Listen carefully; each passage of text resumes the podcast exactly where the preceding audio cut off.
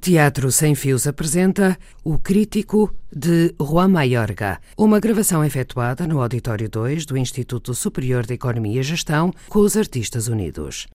Personagens e intérpretes: Volódia, Nuno Gonçalo Rodrigues, Scarpa, Américo Silva. Direção de António Simão. Depois de uma estreia triunfal de uma peça de teatro, o autor irrompe pela casa do crítico que sempre o comentou desde o seu primeiro espetáculo, porque o persegue. Que quer ele? E eu? Quem sou eu? Aquele que responde à imagem que o outro faz? Que decisões importantes tomou o autor relacionadas com o parecer do crítico? Quem é aquele que nos julga? Juan Mayorga prossegue com esta peça feroz o seu trabalho filosófico sobre o ser e o parecer, a imagem e a interpretação, a definição e a existência. Um combate de boxe a que ambos os protagonistas não se furtam. Juan Mayorga nasceu em Madrid em 1965. Em 1988 licenciou-se em Filosofia e em Matemática. Prosseguiu estudos em Berlim e em Paris. Em 1997 doutorou-se em Filosofia. Ensinou matemática em Madrid e em Alcalá de Henares. É professor de Dramaturgia e de Filosofia na Real Escola Superior de Arte Dramática de Madrid. É membro fundador do coletivo teatral El Astillero. O trabalho filosófico de Juan Mayorga mais importante é Revolución Conservadora e Conservación Revolucionária. É autor, entre outros, dos textos teatrais Siete Hombres Buenos, Mas Ceniza, o tradutor de Blumenberg, El Sueño de Ginebra, etc.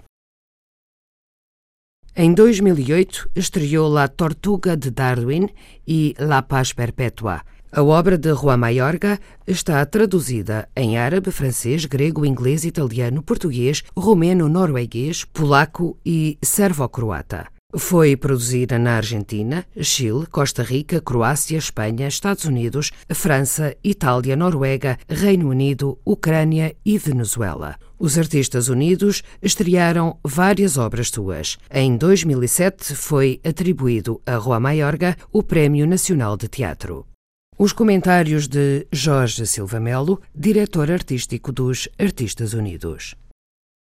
Juan Mayorga, um dos mais interessantes autores do teatro contemporâneo, neste momento é um consagradíssimo escritor de teatro castelhano, eh, vive em Madrid, é membro da Real Academia das Letras. O Crítico é um texto que ele escreve em 2013 e que foi representado quer em Madrid, quer em toda a América do Sul. Uh, Buenos Aires foi um grande êxito e é uma peça em que um crítico de teatro chega à casa, ao seu escritório, tem que escrever uma crítica sobre um espetáculo que acabou de ver e até à meia-noite tem que entregar o texto ao jornal. Mas o autor aparece e vem saber porque é que há tantos anos este crítico o acompanha, quem é ele visto pelo olhar do outro. Estamos aqui na temática permanente de Juan Mayorga. O que é o nome? O que é ser visto pelo outro? Que combate de boxe é este? E na peça fala-se de um combate de boxe entre o nome e a coisa. Quem sou eu se não sou visto pelo outro? Durante toda a sua vida, o autor, que teve um grande êxito esta noite, foi visto, criticado, discutido, analisado, aconselhado pelo crítico, que nós não sabemos quem é é apenas uma voz, o grilo do Pinóquio, a consciência de quem? Mas este crítico existe e não sabe o que é a vida, diz-lhe o autor. É este debate incessante que vai culminar com a chamada telefónica do jornal a pedir que o crítico entregue a sua crítica. Estamos no escritório do crítico. Ele acaba de tirar o casaco, senta-se à secretária e a porta abre-se. Quem é? O Scarpa. É alguma gracinha? Quem é? O Scarpa. Que veio cá fazer? Podemos encontrar-nos quando quiser, mas esta noite era noutro lugar e noutra companhia que devia estar. Com os seus admiradores. 15 minutos de aplausos. O público todo de pé. Quando você saiu para agradecer, parecia que o teatro vinha abaixo. Os seus amigos devem andar à sua procura para partilharem consigo o sucesso. É consigo que eu quero partilhar e com esta garrafa, o público todo de pé, Quando saí para agradecer, parecia que o teatro vinha abaixo. Fico feliz que tenha sido testemunha de uma noite tão importante para mim. Não podia faltar. Fez-me perder uma aposta. Há 10 anos, a propósito da minha última estreia, você escreveu uma crítica atroz.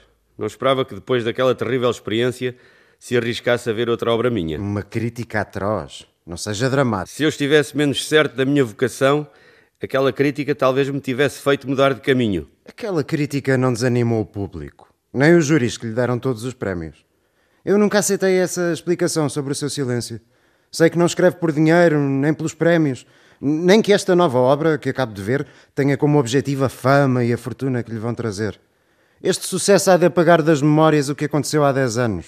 Há alguma ordem nestes livros assim arrumados? Evidentemente. Não consigo descobri-la. Se um dia tiver um incêndio em casa, saberei por onde começar a encher as malas. O primeiro é o Rei Lear, claro. O segundo, a vida é sonho, claro.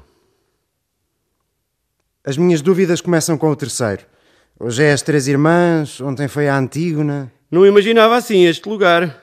O que é que tinha imaginado? Esperava encontrar os ossos dos atores, dos encenadores, dos autores que devorei.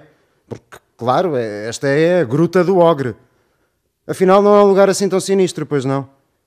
Quando era novo, divertia-me a avivar o mito.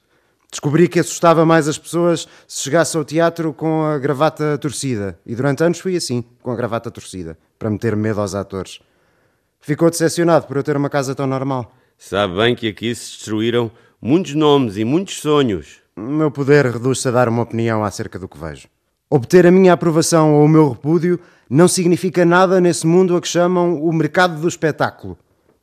Houve um tempo em que me fizeram sentir uma estrela. Volódia aconselha a ver isto, Volódia disse mal daquilo. Esse tempo acabou. A quem importa o teatro pelas mesmas razões que a mim importam? Sou um sobrevivente, um cão na berma da autoestrada. Se as minhas críticas deixassem de ser publicadas, quem daria conta? Quem lê as minhas críticas? Todos. Sobretudo os que dizem que não as leem. Dramaturgos, encenadores, atores, todos juram ler as suas críticas. Ou lê-las só para rirem da sua incompetência. Na verdade, ficam todos à espera da sua crítica, como os estudantes esperam que os professores dêem as notas. E levitam se os elogia e afundam-se se os maltrata. O mais interessante é que tenham feito o que tenham feito, se a sua crítica os aplaude, convencem-se de que fizeram bem a coisa e se os deixa mal, acabam por acreditar que fizeram mal o trabalho. São-lhes especialmente sensíveis os que presumem não ler as suas críticas. Eu leio-as, ainda que as leia de outra maneira. Lembro-me de todas as que escreveu sobre cada uma das minhas obras. É aqui que vai escrever a minha crítica? Num livro de contabilidade? É sempre aqui que escrevo, nas costas destas folhas cheias de números, nos livros de contabilidade da minha mãe. Diz a lenda que ela era gerente do Metropol. Não era a gerente, trabalhava na bilheteira. A minha mãe vendia bilhetes, o meu pai acompanhava as pessoas aos lugares. Quando a minha mãe morreu, o meu pai quis deitar fora estes livros, mas lembrei-me de dar-lhes este uso. Sabe quantos bilhetes vendeu a minha mãe no dia 13 de março de 1958? Não? Quantos? 420 na primeira representação, 514 na segunda. Os anos 50 foram os anos dourados do Metropol. Devia mandar arranjar esta janela. É paradoxal que você viva assim, quando há tanta gente disposta a pagar o que fosse preciso por uma boa crítica. Mas quase ninguém se atreve a oferecer-me seja o que for. E os que o fazem nunca me oferecem dinheiro. Dizem que escreve as críticas imediatamente depois de ver a obra. Sai do teatro e aconteça o que acontecer, mesmo que o mundo esteja a acabar, você vem para casa escrever a crítica. Também é uma lenda? Imediatamente depois de ver a obra aconteça o que acontecer. Mesmo que o mundo esteja a acabar. E pelo que vejo, tudo a seco. Sem uma ajuda sequer. Eu não conseguiria escrever uma linha que fosse sem a ajuda deste vinho. Que procura? Palavras? Um saca-rolhas. Com moderação, que o vinho é a obra do demo. Ainda perdemos o controlo e nos acontece alguma coisinha má. Imagine o que diriam os jornais. Autor morre em casa de crítico em noite de estreia. Ou crítico é visitado por autor em noite de estreia e morre. Fico feliz que por fim se tenha decidido. A quê? A aproximar-se. Há críticos que evitam o contacto. Eu não. Conhecer alguém não me impede de criticá-lo. Se fui sincero com a minha mãe, se ele ia com qualquer pessoa. Alguns colegas seus fazem-me a corte de uma maneira vergonhosa, mas não deixo que isso afete o meu trabalho. É tão inútil dar-me graxa quanto cuspir-me em cima. Ao êxito da sua obra. Nas noites de estreia, Ao cair do pano, o, o diretor do Metropol perguntava ao meu pai se a obra ia funcionar. O meu pai nunca falhou um prognóstico. O pessoal de sala é o primeiro a saber se uma peça vai atrair gente e, por consequência, gorjetas ou não. O meu pai conhecia o público e ensinou-me a conhecê-lo. Escutava a respiração da plateia e dizia-me: Hoje temos o teatro cheio de intelectuais. Ou Este público não tem coração. Vai ser um sucesso. É um elogio ou uma crítica? Quer dizer que sei manejar a máquina? É evidente que sabe manejar a máquina. Parecia que o público tinha ensaiado com os atores. Riam quando era para rir, emocionavam-se quando era para se emocionarem, celebravam as frases brilhantes.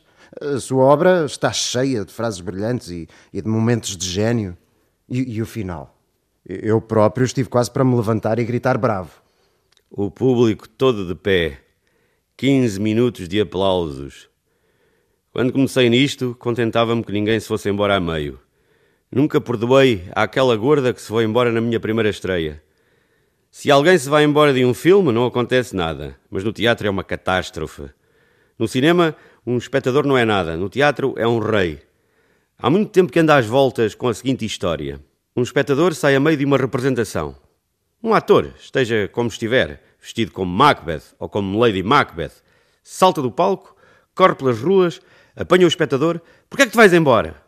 Enquanto isso, no teatro, o espetáculo continua. Estou farto de obras de teatro que falam de teatro. Esta não seria uma obra sobre teatro, seria uma obra sobre a honra. Acabaria em morte. Estive a observá-lo durante o espetáculo. Observei as suas reações, tentando adivinhar o que ia escrever na crítica. Só vai ter de esperar umas horas. Amanhã vai encontrá-la no jornal. À meia-noite, telefonam-me da redação para que lhes dite a crítica. Um gesto antiquado de um homem antiquado.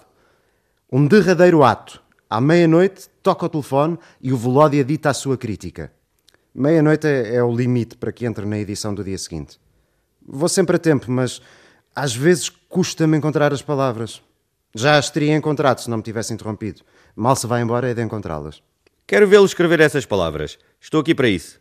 Fico contente por saber que a minha opinião lhe interessa. Será o primeiro a conhecê-la. Anota aqui o seu número de telefone e prometo que mal acabe de redigir a minha crítica, telefono-lhe para lhe ler. Não quero ler a sua crítica. Quero ver como a escreve. Quer sentar-se aí e ver-me escrever a crítica à sua obra? Não preciso de me sentar. Este ofício proporcionou-me experiências caricatas. Uma mulher esbofeteou-me em plena rua. A esposa de um ator com quem, segundo ela, eu tinha sido injusto. Você rouba o pão dos meus filhos, dizia, erguendo o punho. Formidável argumento. A mulher de um ator vai ajustar contas com um crítico. No final mata-o. Ela era bem capaz de me matar se eu não me tivesse defendido a esposa de um ator. Não, a filha de um ator, uma menina, uma virgem, vem em nome dos humilhados para se vingar do tirano, para o matar. Uma obra sobre a honra só pode acabar em morte. Aquela fera não falava de honra, mas de pão. Você rouba o pão dos meus filhos. Nunca me faltaram momentos interessantes. Mas, mas o que você me pede, nunca ninguém me tinha pedido. Talvez goste de trabalhar à frente dos outros. O, o meu canalizador não gosta e eu também não. Escrever enquanto alguém me olha é uma coisa que não faço desde a escola. Prometo não interromper. Não faço barulho nenhum. Fico só a olhar. Não é justo. Não me deixou ver enquanto escrevia a sua obra. E pediu-me. Mas que descortesia. Uh, não lhe ofereci nada para comer. Posso preparar-lhe qualquer coisa rápida? Eu, eu, nunca como nada a estas horas. O, o teatro bom faz com que me esqueça de comer. O mau tira-me o apetite. É, é, um alívio para o espírito e para o estômago descobrir um, um espetáculo como o desta noite. Atores resolutos, direção minuciosa, bonita cenografia. Um alívio. Ao contrário do que se pensa, vou todas as noites ao teatro com a melhor das disposições. Muitos críticos só o são porque não conseguiram ser atores, encenadores ou escritores, ou, ou simplesmente porque não encontraram outro trabalho. Eu não concebo um melhor emprego. Pagam-me, mal, mas pagam, para ver o que está em cartaz, escolher um espetáculo que me interessa e depois comentar o que vi. Quero que a obra me agrade e recomendá-la aos meus leitores, se é que ainda tenho algum. Até onde o espetáculo me permite, pratico a admiração. Custa-me escrever algo negativo sobre alguém. Repugnam-me os colegas que, que, de um safanão, deitam por terra anos de trabalho, indiferentes à dor que podem causar ou, ou deleitando-se com ela. São, são felizes quando maltratam e sofrem, vê-se que sofrem quando têm de elogiar alguma coisa. Não amam a arte, mas o seu pequeno poder.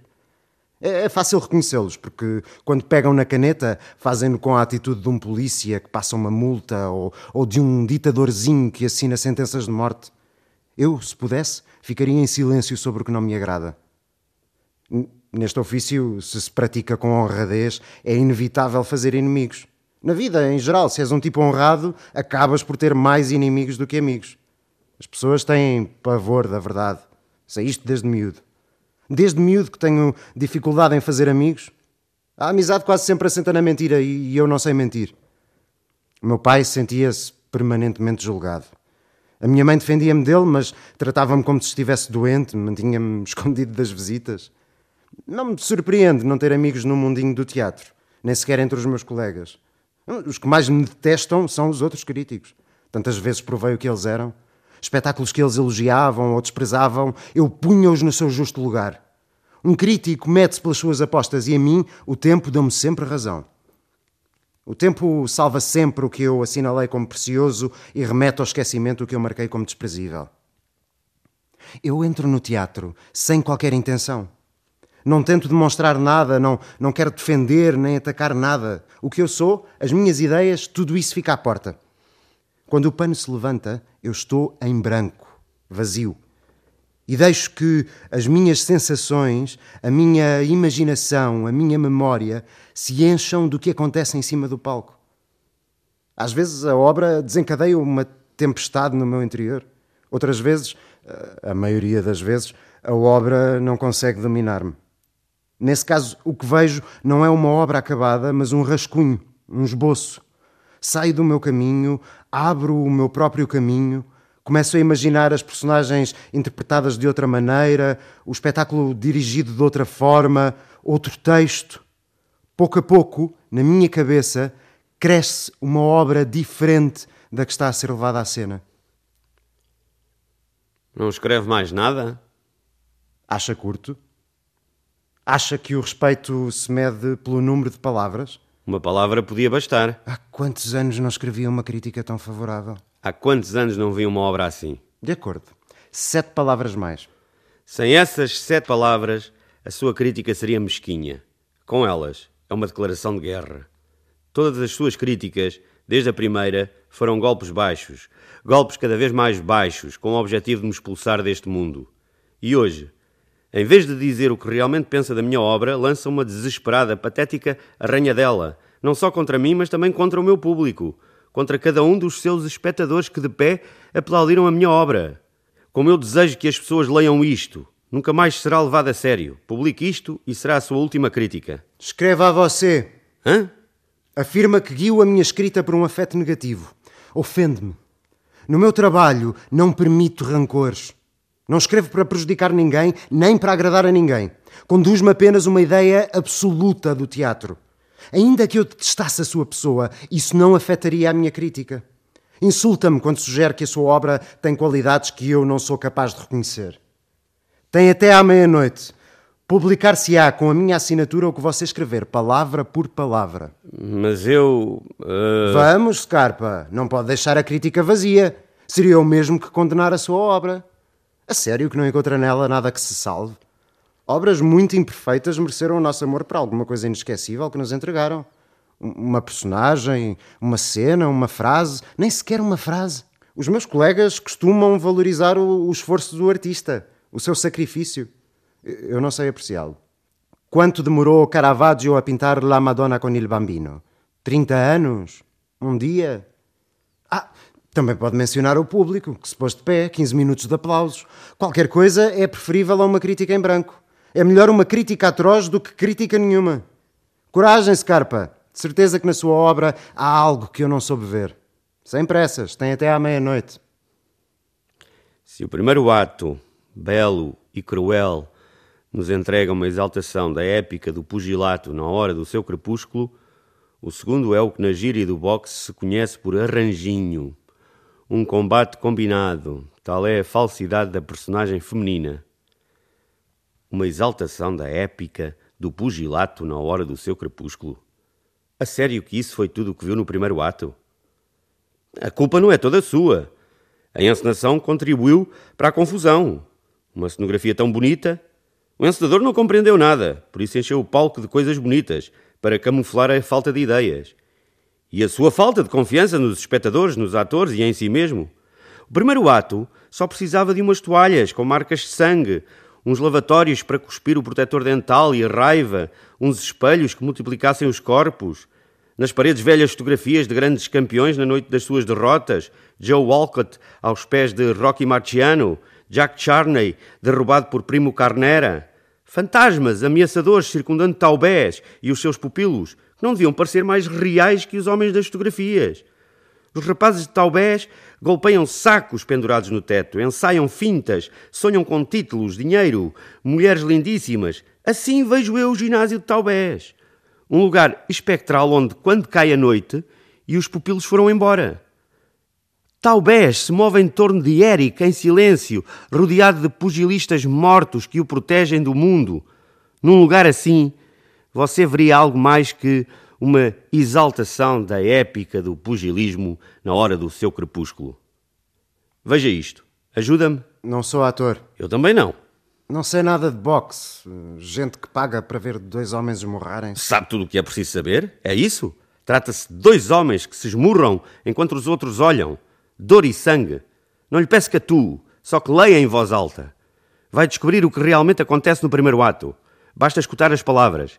E, por favor, Esqueça o que acabou de ver no teatro. Inclina-te um bocado. Não tanto, só para dar espaço à tua esquerda. Isso. Trata-se de abrir espaço. É melhor que leia as frases do rapaz, se não se importa. Se não se importa, eu faço o talbés.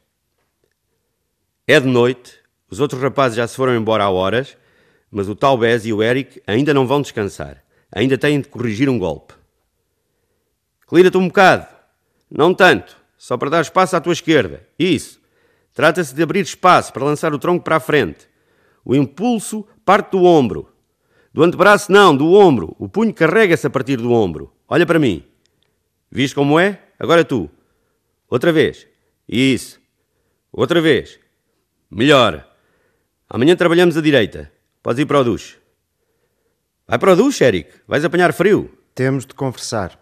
Se temos de conversar, conversemos. Estou cá há dois anos, tenho sido paciente, vi outros rapazes darem o salto, rapazes piores do que eu, mas tenho sido paciente. Depois do que fiz no sábado, tinha a certeza de que me ia pôr na lista. Já li três vezes a lista e não encontro o meu nome.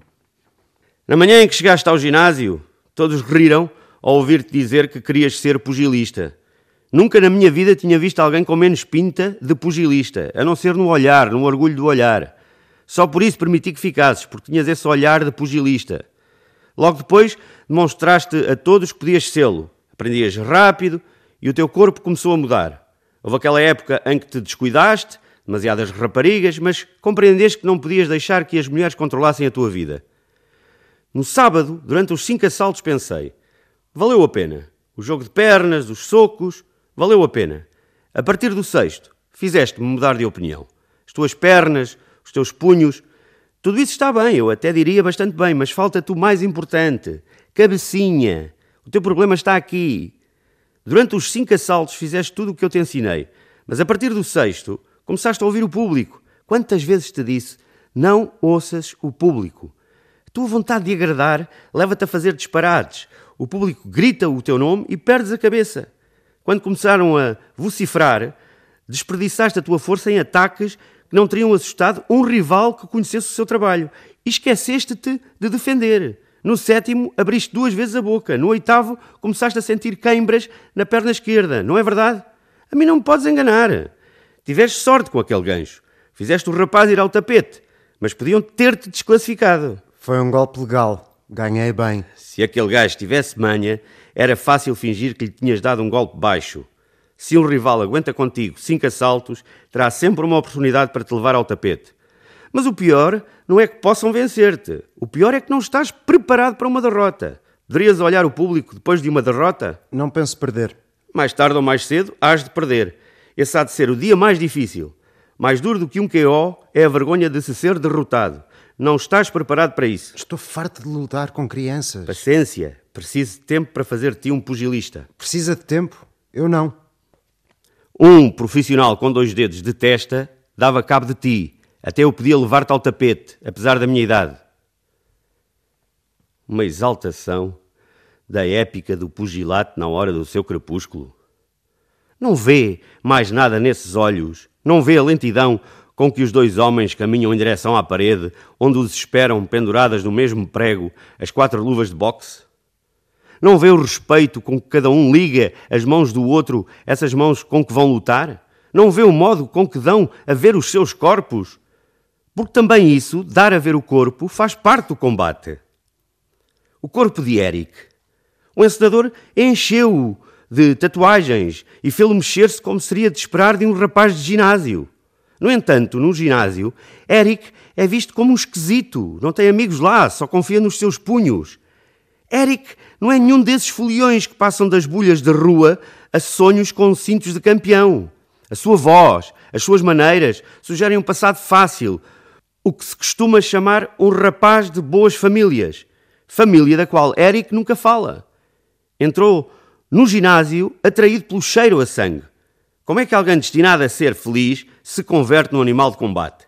É esse o enigma do Eric. E talvez. Qual é o enigma dele? O encenador quis vê-lo, obviamente, com o nariz torcido e ovos estrelados no lugar dos olhos. A ideia era um desses tipos que te enchem de cagaço e os encontras numa rua escura, mas que no fundo são doces como mel. Eu duvido que o nariz do Taubés esteja partido e que tenha os olhos inchados. Se foi pugilista antes de ser professor de pugilistas, conseguiu sempre descer do ringue sem que nenhum rival lhe marcasse para sempre o rosto. Mas ninguém se lembra de ter visto Taubés num ringue. Se calhar nunca combateu. O enigma de Taubés. Por que é que deixou de lutar se sabe tudo acerca desta arte? Medo? Terá lutado um dia num lugar longínquo? Taubés sabe o que é cair num ringue? que há no seu olhar quando uma luva bate contra a outra? Que há no olhar de Eric? Em que é que estão a pensar esses homens quando sobem para o quadrilátero? Não há câmaras, nem microfones. Nenhum cronista contará o que vai acontecer esta noite entre estas quatro esquinas. Não há árbitro. Mas eles não pensam fazer batota. Ninguém os anima, nem os vaia. Ninguém os está a ver. Vão lutar sem testemunhas e, quando acabarem, quando um estiver aos pés do outro, não haverá urras, nem palmadinhas nas costas, nem essas mulheres que se vêem nas vitórias. Taubés e Eric não vão lutar por nada disso, mas por algo muito maior do que um título ou um grande prémio. Ainda que amanhã ninguém se lembre dos nomes deles. Ninguém se lembrará destes homens que agora se olham dos seus cantos em silêncio. Um passo Taubés em direção ao centro do ringue. É o sinal para que comece o combate, sem público, sem árbitro, sem gongo, sem tempo, uma luta em que só o KO vale. Talvez e Eric chocam as luvas e os pés do rapaz começam a saltar. Esquerda, direita, frente, atrás. Os de Talvez quase não se levantam. Não quer desperdiçar nem um grama de força. Deixa que Eric desbarate a sua naquela exibição infantil. Esquerda direita, frente atrás. Eric está louco de vontade de se lançar sobre Talvez. Só o detém uma voz que lhe ressoa na cabeça. Paciência, Eric. Não te precipites. Observa-o. Não te precipites. Esquerda-direita, frente-atrás. Paciência, Eric. Não te fies nesse homem. Ele está a observar-te, está à espera do teu erro. Paciência, Eric. Não te precipites. Eric lança por fim a sua direita, a esquerda, a direita. Talvez abraça Eric, deita todo o seu peso sobre ele. Os punhos de Eric perdem-se no corpo de Talvez como se esmorrassem areia. Precisa de espaço para armar um bom golpe. Dá três passos atrás, baixa os punhos que é que se passa? Não se atreve a lutar? Tem medo de mim? Talvez sabe que em breve hão de pesar-lhe as pernas, já lhe doem os ombros, tem de encontrar um bom golpe enquanto tenha energia. Mas não está seguro de ter força que chegue nos braços. Daria a alma por um. por uma esponja úmida na nuca. O que é que se passa? Tem medo de mim? Talvez protege-se com a direita, a esquerda junto ao rosto, à espera, dispara à direita. Eric esquiva-se e pronto, está ali à aberta. É por lá que lança Eric o seu punho contra a cabeça de Taubés. Não foi possível ver nada disto. O encenador não nos deixou ver nada. Quando o combate começou, deixou o palco na penumbra e ordenou aos atores que praticassem o que algum dos colegas dele chamariam uma Bela coreografia de sombras. Sombras no lugar dos socos, da dor e do sangue. Compreensível. Os socos, a dor, o sangue. No teatro tudo isso é mentira. Mas será verdade se o espectador quiser? É nisso que consiste o trabalho do ator, fazer o que o espectador queira. Se o espectador quer, o palco há de encher-se de socos, de dor e de sangue. Se o espectador quer, brotará sangue desse sobrolho que Eric abriu com o seu soco. Talvez nem sequer viu o golpe que esteve a ponto de derrubá-lo. Camaleante recebe um, dois socos a mais e cada um deles faz com que cresça a sua raiva e também o seu orgulho, o orgulho por Eric.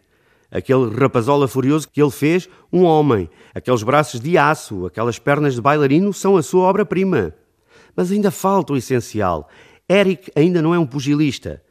Pensa talvez enquanto Eric lança uma série de golpes secos com a direita, precisos, contra a sua cara.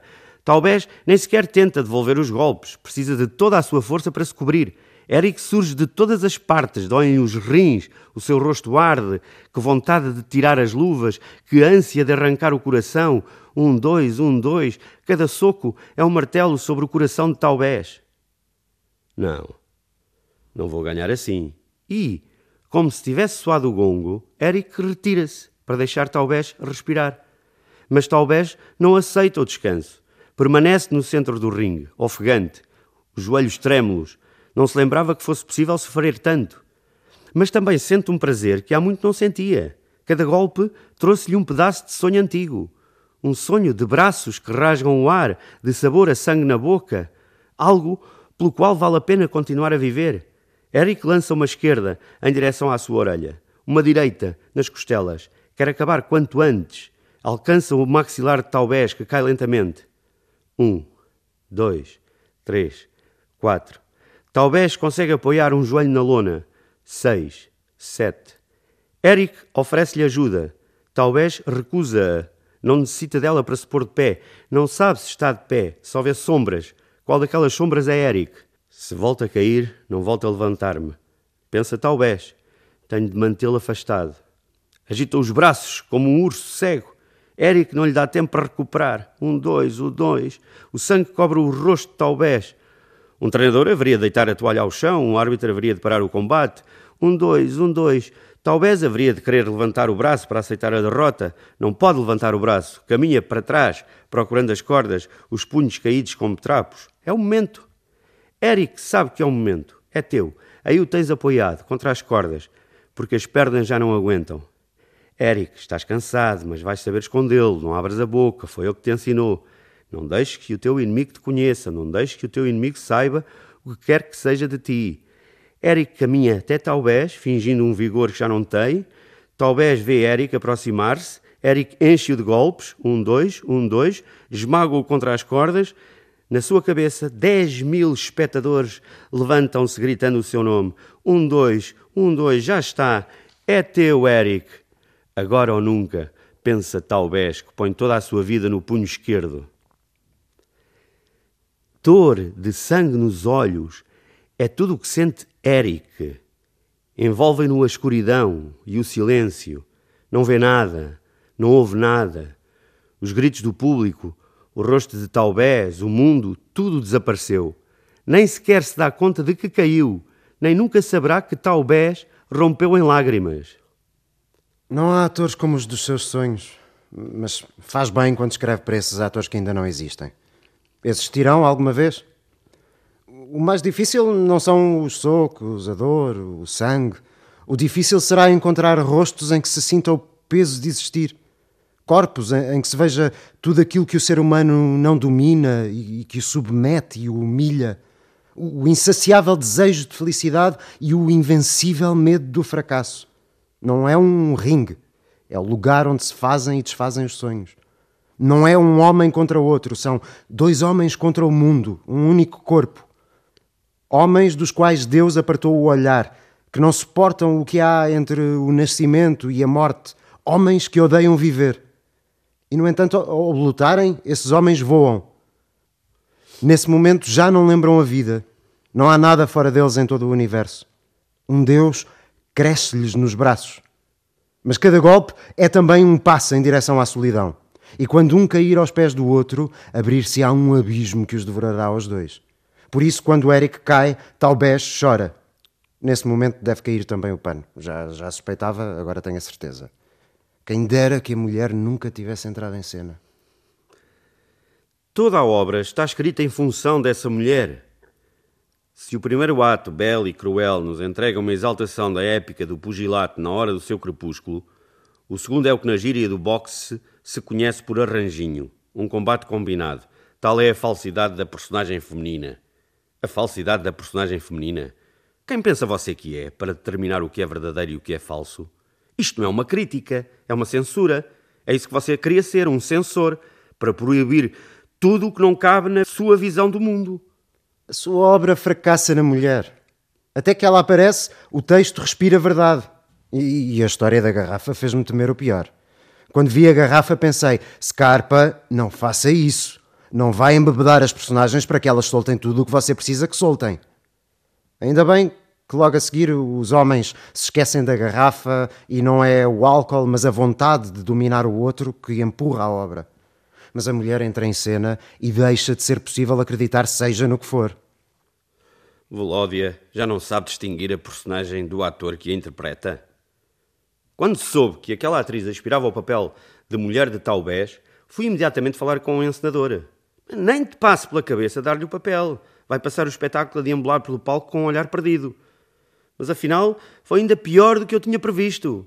Eu não escrevi que ela tinha de se deslocar pelo palco como uma sonâmbula. E o que me diz das mãos? A esquerda era melhor amputar, não ficou um minuto sem mexê-la. A direita, idem, porque não a usou. Para cúmulo, o encenador martirizou-a quando a obrigou a despir-se. Eu escrevi: A mulher descalça-se.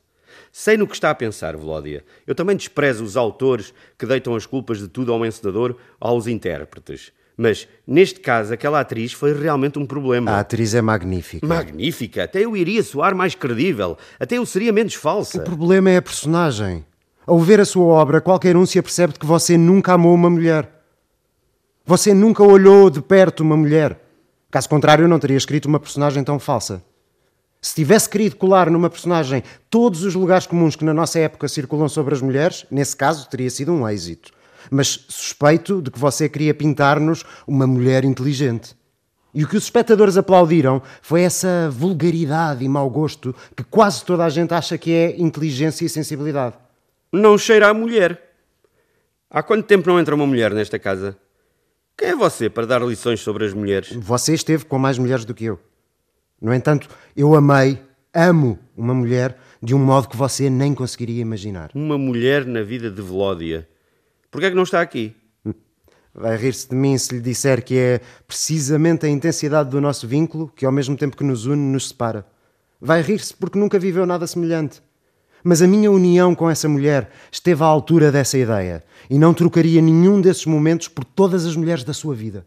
Se você tivesse vivido um só momento assim, não teria escrito uma mulher como a que escreveu. Que mulher devia eu ter escrito? Para começar, a linguagem. É essa frase que ela repete: Se soubesse cantar, poderia salvar-me. Se soubesse cantar, salvar-me-ia. Ela procura uma canção para salvar-se. É uma ideia que, na boca de uma atriz menos capaz, teria sido ridícula. O olhar sonâmbulo, o agitar caótico da mão, dão à personagem uma solidez. A solidez da demência. Que não tem as palavras que pronuncia. Se soubesse cantar, salvar-me-ia. Você está em dívida para com a atriz. Ela conseguiu que o público a ouvisse. Não é uma mulher louca, é uma mulher triste. Por isso, quando por fim a encontra no Parque Solitário, Eric não se atreve a aproximar-se, porque a tristeza é a coisa que ele mais respeita neste mundo. Não é o Eric do primeiro ato. Já não é um rapazola. O seu futuro ficou feito em pedaços com um soco. É um homem ferido que só vive para devolver o golpe que recebeu. Só o rancor o mantém de pé. Só o rancor, um rancor de anos. Mas agora, perante aquela mulher triste, Eric sente vergonha. Aproxima-se dela como quem se aproxima de um pássaro. Tem medo de que qualquer palavra a faça fugir. E é isso que ela deseja quando vê Eric. Fugir mas os seus pés descalços não se mexem, não consegue fugir e põe-se a falar. Fala sem limites. Blá, blá, blá, fala e fala e da sua boca não sai uma frase que não seja um clichê. Blá, blá, blá, até ao indescritível final. O que é que tem o final? Vou mostrar-lhe uma coisa que nunca mostrei a ninguém. O pano do Metropol. A minha mãe levou este pedaço quando o fecharam para o transformarem num centro comercial. Se eu fosse autor, exigiria sempre a presença de um pano. Sem pano não há mistério no teatro. Em criança, vi subir e baixar mil vezes este pano. O meu pai deixava-me no galinheiro e eu sentava-me entre gente que ia lá com desejos básicos, como rir e chorar. O Metropol dava-lhes o que queriam comédias sem nenhuma substância ou dramas horrorosos, obras péssimas que não faziam mal a ninguém porque não enganavam ninguém. O que realmente é daninho e que eu detesto e, e, combato é um teatro que promete revelar profundos mistérios da alma humana e que na realidade não passa de conversa da treta. Um, um teatro que promete o rosto de Deus e só serve as mesmas mentiras com que o mundo nos atordoa todos os dias. Detetar falta de autenticidade. Desde sempre tive um olfato animal, um sexto sentido. Desmascarar, nada me dá maior gozo.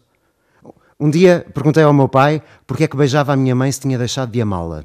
Bateu-me, mas não a beijou nunca mais. O meu instinto, que também não, não perdoa as minhas próprias batotas, teria dado cabo de mim se não fosse o teatro. O teatro permitiu-me levar uma vida quase normal. Não me refiro a ter um emprego, refiro-me a ter algo onde acalmar o meu instinto.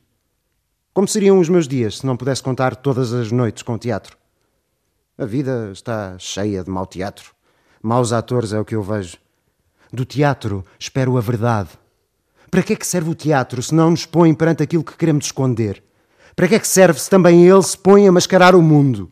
Não sei do que está a falar. A manipulação sentimental não me incomoda no circo. O tambor ribomba, os altifalantes avisam do perigo que corre a frágil trapezista e ta ta ta tchan. No último momento, a trapezista salva-se. Não me incomoda a manipulação sentimental no circo. No teatro, detesto-a. Acha que a desgraça é mais nobre do que a felicidade? Quem está atolado em clichês é você. A dor tem um prestígio que não merece. Eu nunca me alistarei nas fileiras do exército de artistas para estender o nojo do mundo. O desespero não é mais belo nem mais inteligente do que a esperança. O que incomoda no meu indescritível final? Que a mulher sorria? Eric ajuda a procurar uma canção e encontram-na. Ela canta e sorri e o pano cai e o público põe-se de pé. Sabe porquê, Scarpa?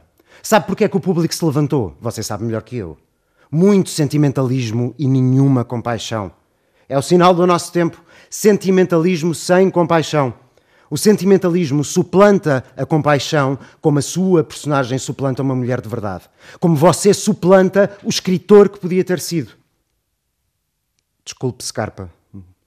Não tenho direito nenhum de lhe falar assim. Não, não tenho direito a exigir-lhe nada, nem a esperar nada de si. Você foi vítima da minha ilusão. Todas as noites saio do teatro e, e volto para casa o mais rápido que posso. Na rua só há barulho. Até os meus velhos amigos, o meu jornal, todos se renderam ao barulho.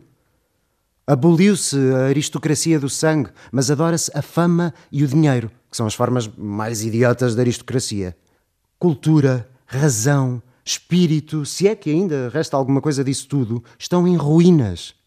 Mesmo o teatro, até mesmo o teatro se rendeu ao barulho. Para os que sentem pavor perante o vazio, o teatro oferece-lhes sacerdotes.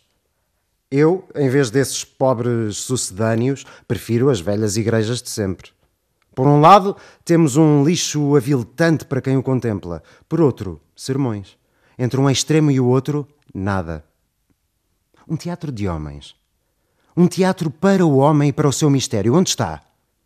Não haverá um teatro que nos proteja do vazio e dos deuses? Um teatro que nos ajude? Lembro-me da sua primeira estreia. A obra era, no seu conjunto, deplorável, mas eu quis ver nela, em bruto, um talento a proteger e educar. Naquela primeira crítica fui severo.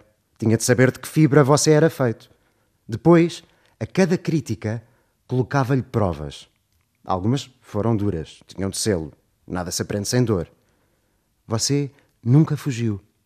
Nunca fez como se não tivesse ouvido. Foi isso, a sua capacidade de ouvir, que alimentou as minhas esperanças. Viu crescer a lutar por se aproximar do que esperava de si.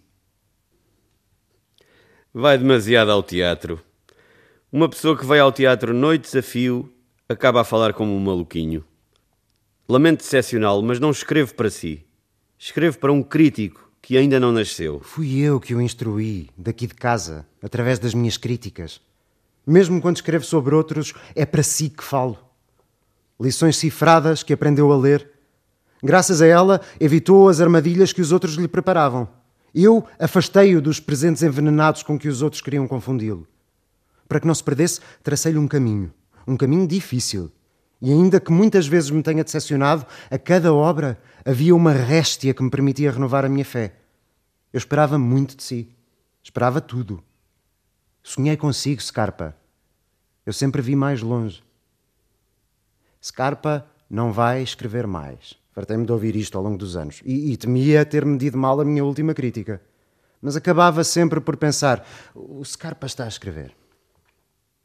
Ninguém ficou mais feliz do que eu quando se anunciou esta nova obra. Hoje levantei-me tarde, tomei um bom banho, barbeei-me, comi bem, vesti a minha melhor camisa fui até ao teatro a pé. E esta noite, durante o primeiro ato, pensei: sim, Scarpa, desta vez sim. Mas não foi. E no final o público aplaudiu. Aplaudiu de pé. Sabe o que é que aplaudiram? Aplaudiram-se a si mesmos, porque o que tinham visto confirmava-os nas suas mentiras.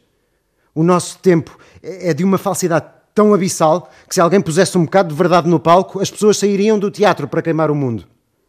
Só há duas maneiras de escrever a favor do mundo ou contra o mundo. A longo prazo só ficam os que escreveram contra o mundo, mas poucos são os que se atrevem. Poucos são os que se atrevem a dizer a verdade. Esta noite, durante o primeiro ato, pensei que ia fazê-lo. Mas finalmente escolheu a mentira e os espectadores agradeceram-lhe, de pé. Desde o início que soube que haveríamos de nos encontrar. Mas não era isto que tinha sonhado. Tinha razão, Scarpa. Esta foi a minha última crítica. Escolhi-o entre todos os demais. Eu apostei tudo em si. Mas você traiçoou-me. Escolheu o sucesso. Vá celebrar o seu sucesso, o meu fracasso. Vá celebrar o meu fracasso. Saia desta gruta e regresse aos templos onde os homens pequenos adoram deuses pequenos. Então, durante tanto tempo, foi tudo mal entendido. Tratava-se de pôr o público perante a verdade para que, transformado, incendiasse o mundo. O teatro nunca transformou ninguém. O teatro nem sequer transforma aqueles que o fazem. Atores que representam a coragem são na vida perfeitos cobardes. Encenadores que proclamam em cena a liberdade são na vida terríveis tiranos. Para não falar dos autores, que em cada dia atraiçoam cem vezes as palavras que escrevem. Nunca o teatro mudou ninguém. Acaso mudou-o a si, mestre? Eu não queria mestres, recusava todos os mestres. Eu era um imbecil. Quando a minha primeira obra estreou, todas as críticas foram favoráveis, exceto uma. Essa crítica salvou-me, como eu o odiei. Falava constantemente de si, contra si. A minha mulher, a mulher que tinha naquela altura, implorou que não voltasse a falar de si na sua presença. Li a sua crítica mil vezes, procurando a resposta a cada um dos seus golpes. No entanto, a última frase dizia: a nudez da velha em frente ao espelho quebrado anuncia que o jovem Scarpa poderia escrever um teatro mais difícil, mais duro, mais útil, mas muito tememos que nunca se atreva a fazê-lo. A velha nua em frente ao espelho quebrado. Só você reparou nela, palavra a palavra, frase a frase. Compreendi tudo o que tinha escrito sobre a minha obra era justo a partir de então, li as suas críticas, das minhas obras e das obras dos outros, como se escrevesse só para mim, como lições que me ditasse ao ouvido. Foi difícil de aceitar, mas tinha um mestre. Você foi o meu único mestre. Viu em mim o que mais ninguém viu, o que eu mesmo não via, o meu caminho. Sim, cada palavra foi escrita para si. Eu sonhava escrever uma obra que você visse prendendo a respiração. Muitas vezes quis procurá-lo e conversar consigo cara a cara, mas não devia aproximar-me de si. As minhas obras e as suas críticas eram os únicos lugares em que podíamos encontrar-nos. Ao longo destes anos, nada me deu tanta alegria quanto um elogio seu. A crítica de há dez anos feriu-me no mais fundo, quando compreendi que, uma vez mais, era uma crítica justa. Senti vergonha do meu êxito. Decidi reunir todas as minhas forças numa última tentativa, sacrificar tudo a uma última obra, mas Só chegava à frustração e à amargura. Há uns meses, a mulher com quem então vivia disse-me: Por que é que não vais vê-lo e lhe pedes que te dite o que deves escrever? Naquele dia, incapaz de escrever uma palavra, pus-me a caminhar sem saber onde me levavam os passos. Trouxeram-me até à frente desta casa. Esperei até vê-lo sair e segui-o. Naquela noite escrevi, inspirado pelo que, seguindo-o, tinha visto. Cenas perante as quais você se tinha detido, pessoas com as quais se tinha cruzado. O terceiro ato é ainda pior que o segundo. Se eu visse num teatro que acabo de ouvir aqui, ia ter de o veiar. Um autor tão obsessivo com um crítico ao ponto de segui-lo pelas ruas. Acha que estou a mentir? Claro que está a mentir. Você nunca me seguiu, Scarpa. Todos os dias, durante meses. Se eu acreditasse que me andava a seguir, pegaria neste telefone para denunciá-lo. Parece-me razoável, mas antes devia ver o final. Cenas perante as quais você se detinha, pessoas com quem se cruzava, era essa a matéria sobre a qual depois escrevia à espera de um milagre. Até que um dia aconteceu. Tudo o que eu tinha perseguido durante anos estava ali, à minha frente se soubesse cantar, salvar-me-ia. O homem com quem durmo dorme com os braços colados ao corpo, com os dedos dobrados em direção do corpo, como se tivesse medo de tocar em alguma coisa ou que alguma coisa lhe toque. O homem com quem durmo demora a adormecer. Então digo-lhe a verdade, quando não pode ouvir-me. Agora que dormes, digo-lhe ao ouvido, agora que dormes, é tempo de ir aonde me esperam. Há mulheres caminhando pelos telhados da cidade enquanto tu dormes. Eu vou deixando marcas para desfazer o caminho. Tenho medo de não encontrar as outras mulheres, mas elas estão lá todas as noites à minha espera. Algumas são enormes, outras muito magras. Os seus vestidos estão amachucados, mas elas estão limpas, não estão pintadas. Lá ninguém pergunta quem sou, Lá todas sabem quem sou, pedem-me a roupa, levam a minha roupa, mas tive eu algo alguma vez? Está frio, mas está mais frio a teu lado. Caminhando com elas não tenho frio. Por baixo dos nossos pés ouvimos-te respirar, caminho com os braços abertos. Lá posso caminhar com os olhos fechados, lá nunca me sinto perdida, lá nunca sei onde estou, sobre que casa estou, onde é que é a minha casa. Sobre o telhado da última casa, a casa onde acaba a cidade, as velhas queimam as roupas. As que ainda não são velhas, se sabem, cantam. Cantam sem pensar. Eu também quero cantar, mas tenho medo de te acordar. Tenho medo que me olhes com esses olhos que envergonham, olhos que humilham. Quando fechas os olhos, danço descalça pela casa. Quando abres os olhos, cubro os meus pés com as minhas mãos. Não queres ver-me descalça. Quando estamos perto, se um espelho nos reúne, o pior é recordar que fomos felizes. Nas noites de vento pergunto-me: se caísse, cairia em algum lugar? Todas as noites tento cantar, até que a luz fica azul pela respiração dos pássaros. Então olho para trás à procura das marcas. As outras dizem-me: fica conosco. Mas eu peço-lhes que me devolvam a roupa. Ainda que sejam cinzas a minha roupa, corro sobre as marcas tenho de chegar antes que acordes. Tu sorris ao ver-me a teu lado, nesse momento sorris-me. Um dia não voltarei. Despertarás e não estarei cá. Se me olhasses, verias que digo a verdade. Há mulheres nos telhados até ao amanhecer. Algumas caem. Só as que cantam estão a salvo. Se soubesse cantar, salvar-me-ia. Eu Escrevia o ditado pelos seus passos, cenas perante as quais você se detinha, pessoas com as quais se cruzava. Era essa a matéria acerca da qual depois escrevia à espera de um milagre. Até que um dia, através dessa janela, vi alguém a seu lado. Aqui, uma mulher. Uma mulher que o escutava em silêncio, com um olhar baixo. Quando você deixou de falar, ela tentou beijá-lo. Você recusou o beijo. Nesse momento dei-me conta do meu erro. O meu erro tinha sido escrever para si, para lhe agradar. De repente entendi que não tinha de escrever para si, mas contra si. Não devia escrever a obra que você desejava, mas a que você temia. Você recusou o beijo, ela saiu, ele seguia, entrou num parque sem saber onde ia, descalçou-se. Eu aproximei-me dela em silêncio, como quem se aproxima de um pássaro. Ao reconhecer-me, disse: Se soubesse cantar, salvar-me-ia. Disse isso e tudo o resto. Acha que eu não soube encontrar a linguagem da mulher? Não há uma palavra que não tenha saído da sua boca. Em qualquer frase, Velódia nomeia a verdade, mas não a reconhece, mesmo que a tenha à frente dos seus olhos. A falsidade da personagem feminina. Ela é a verdade. Não estou certo que os homens o sejam, mas ela é a verdade. Pensei que a reconheceria, ainda que tenha sido interpretada por aquela atriz. Assumamos que é culpa dos dois.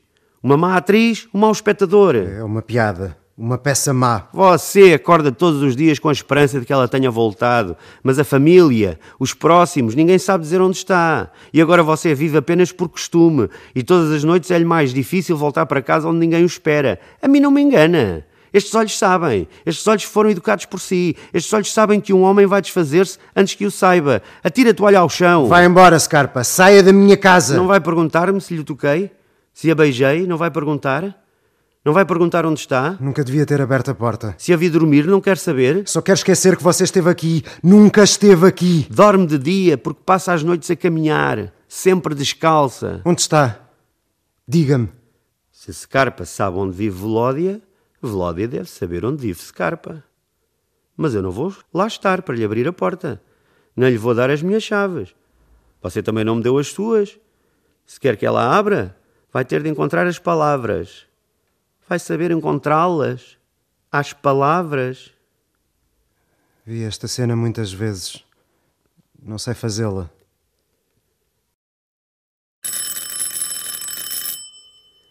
Boa noite. Quando queira. Se pudéssemos eliminar da vida tudo aquilo que no teatro consideramos falso, se pudéssemos eliminar da vida tudo o que desprezamos no teatro, que restaria? Nunca pediremos à vida o que exigimos ao teatro. Ao teatro pedimos a verdade, toda a verdade. Por isso nos sentimos defraudados pela obra que vimos esta noite. E, no entanto, continuamos a esperar tudo de Scarpa. Oxalá as nossas palavras não sirvam para desanimá-lo. Oxalá pegue na caneta e se sente a escrever a obra que o seu talento nos deve. Mas antes, deverá educar o seu olhar, levá-lo a um grau mais elevado de atenção. Sossegue, Scarpa, e em silêncio. Só vê claro quem sabe parar quando tudo se move. Só escuta quem sabe calar, lá onde tudo é ruído. Não tente acompanhar os passos dos que não sabem aonde vão. Para ver, é preciso ficar de fora, atrasar-se ou adiantar-se, pôr-se lado ou dar um salto. Onde não deve ficar, se realmente quer ver, é aqui e agora, no meio da corrente. Quem está aqui e agora chega sempre tarde. Saia da corrente. Atreva-se a enfrentar a solidão e o ridículo e prepare os seus olhos para resistir.